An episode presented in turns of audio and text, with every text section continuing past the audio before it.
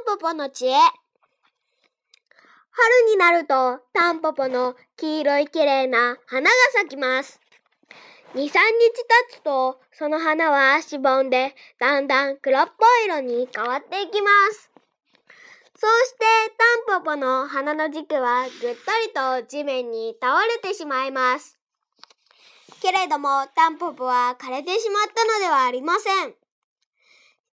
花と軸を静かに休ませて、種にたくさんの栄養を送っているのです。こうしてタンポポは種をどんどん太らせるのです。やがて花はすっかり枯れて、その後に白い綿毛が出てきます。この綿毛の一つ一つは広がるとちょうど落下傘のようになります。タンポポはこの綿毛についている種をふわふわと飛ばすのです。この頃になると、それまで倒れていた花の軸がまた起き上がります。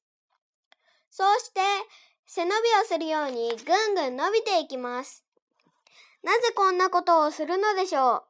それは繊維を高くする方が綿毛に風がよく当たって種を遠くまで飛ばすことができるからです。